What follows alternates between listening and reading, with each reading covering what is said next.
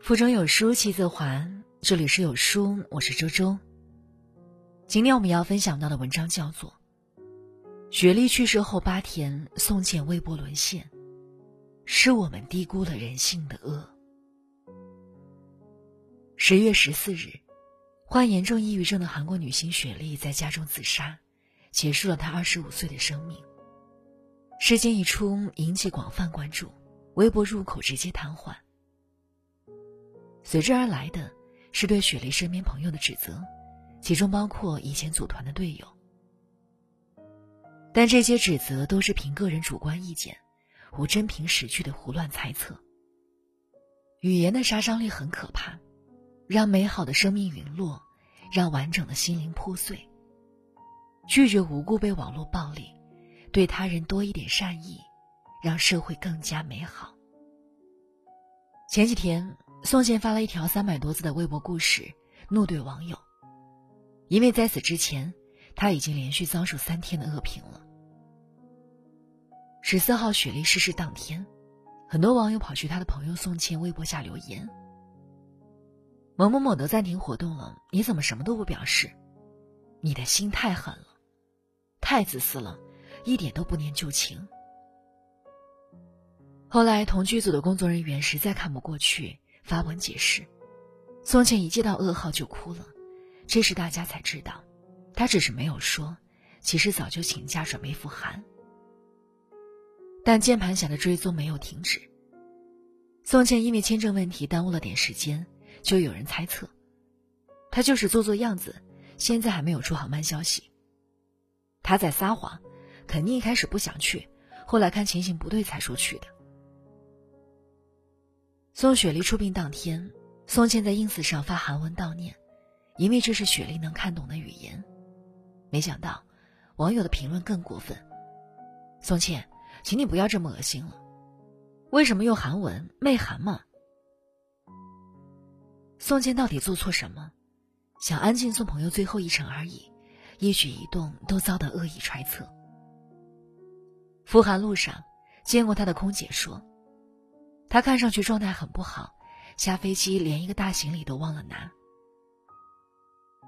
知乎上有位网友说：“重要的人死去和好友自杀是不一样的，朋友承受的不仅是痛苦，还有悔恨，是自己疏忽了对他的关心。我们的难过和惋惜，远不及宋茜的百分之一。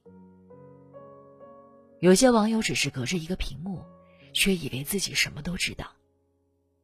他们，在雪莉离开时高呼网络暴力害人，现在又跑去宋茜微博下面轮番轰炸，也算是把道德绑架运用到极致了。就从没想过会给他带来伤害吗？原本社交动态是一种单纯的分享，不知什么时候起被有些人拿来当做衡量道德的尺子，用着越界的言论，企图控制他人的生活。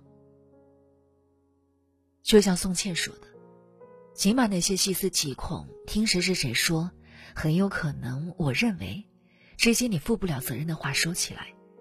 有那些编故事的时间，不如做点有意义的事。网友们抱着键盘到处宣泄，有的甚至连孩子都不放过。前段时间，伊能静在微博上分享孩子的生活照，也被恶意谩骂。她作为母亲，第一时间维护自己的孩子，马上有人站出来说她玻璃心。既然都把照片发出来，还不让别人评价了吗？这种想法分明是在拿言论自由作为自己网络暴力的挡箭牌。斗鸡眼，又傻又呆，是益生菌吃出来。这些难听的词语，明眼人都看得出来，不是在表达看法，是人身攻击呀。社会在进步，为什么有些人开始退步呢？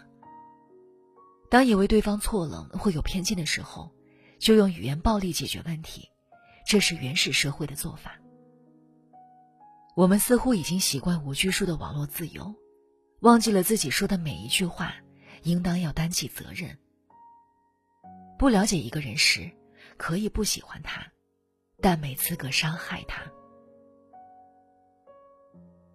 之前看到一句话，会使用语言暴力的大部分是那些披着正人君子外皮的心灵邋遢者。表达观点得有个度，如果把握不了那个度，就容易把表达观点变成说是非、说闲话。黄磊的女儿多多因为染了金色头发，就被说成混混、俗气、自然做作、也魔。每个人的审美观不同，有人认为十三岁就该是乖乖的学生样，也有人觉得无论多少岁，做自己喜欢的样子就好。会表达的人，通常都懂得把握其中的分寸。什么话都说，这样的做法很没素质。言论自由是权利，更是责任，不仅是在网络上，还有生活中。与一个合租的室友认识两个月后，我搬出了这个房子，把他拉黑了。因为他每天都会跟我分享他们公司的八卦，聊八卦是人之常情。后来听着听着就觉得有些不对劲，所有事情在他口中都变成一种阴谋。前一秒同事告诉他的秘密。他回家就说给我们听了。部门有同事升职，在他眼里，一定是与领导有什么不一般的关系。公司来了一个染着紫色头发、穿洛丽塔裙子上班的实习生，他就笃定人家在学校是小太妹。当我问他：“你没见过怎么知道呢？”他回答：“看样子就是呀，而且早就传遍了。”瞧。这大概就是说闲话的通用甩锅句式。首先理直气壮的把自认为当做真相，其次把责任丢给其他人。何炅曾经分享过自己儿时的一件事：我从小就被教育不能随便嚼舌头。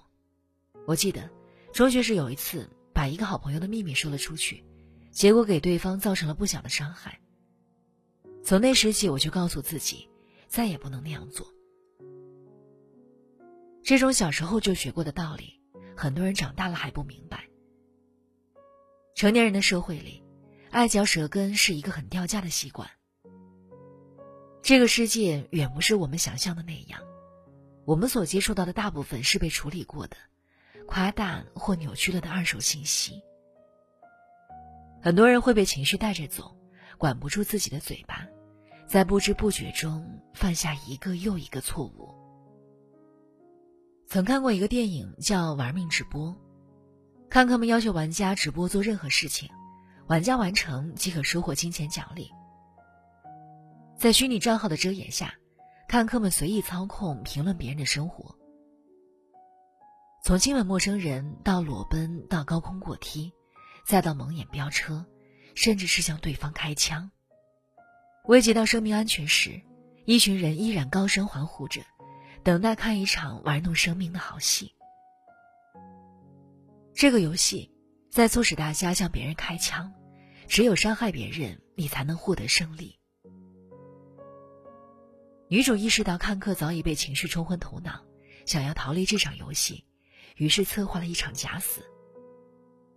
枪声响起，对开枪任务都投过 yes 的看客们，收到一条显示他们姓名的消息。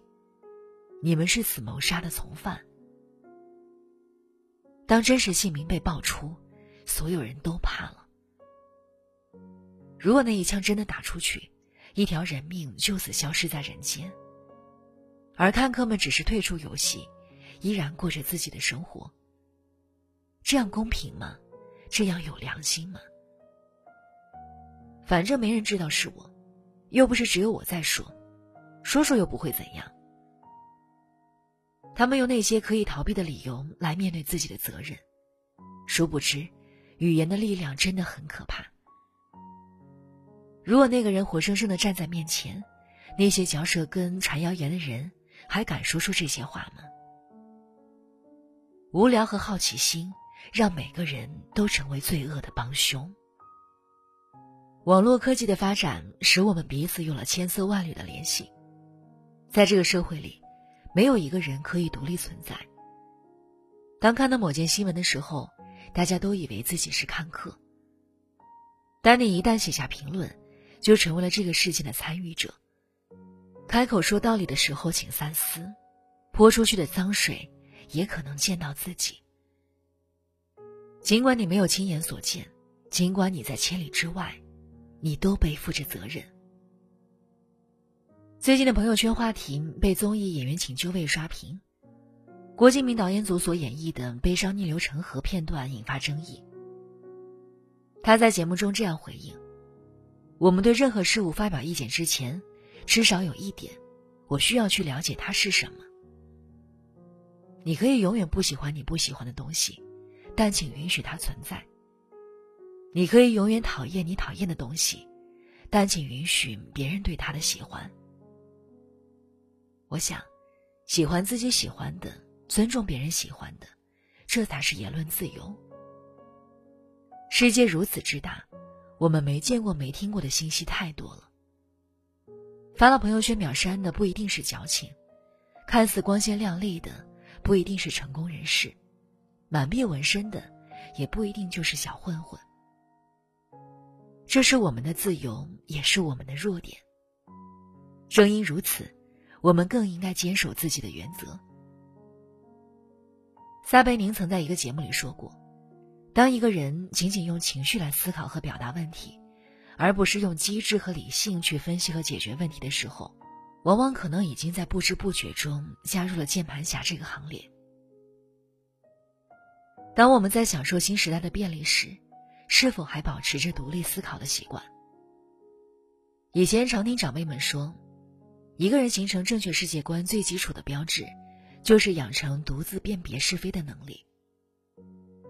在我看来，一个人成熟最基本的标志，就是学会控制自己的嘴巴和身体。当你无法确定一件事的时候，当你被情绪冲昏大脑的时候，在行使言论自由权利前，请冷静下来思考一下，你所说的话是否会伤害一个人，是否会违背自己的真心。任何捏造是非的话语，会比利刃更加锋利。深深的插入对方心中。有心思去评判别人的生活，不如多花点时间经营好自己的生活吧。降低对他人的期待感，把关注点放在自己身上。如果对目前的生活状态不满，那就努力提升自己，过上更好的生活。人生短暂，总是在意别人的一举一动，机会积累坏情绪。也会让自己的人生失去尊重和体面。做一个谨言慎行的人，让我们变得温柔一些，同时更爱自己。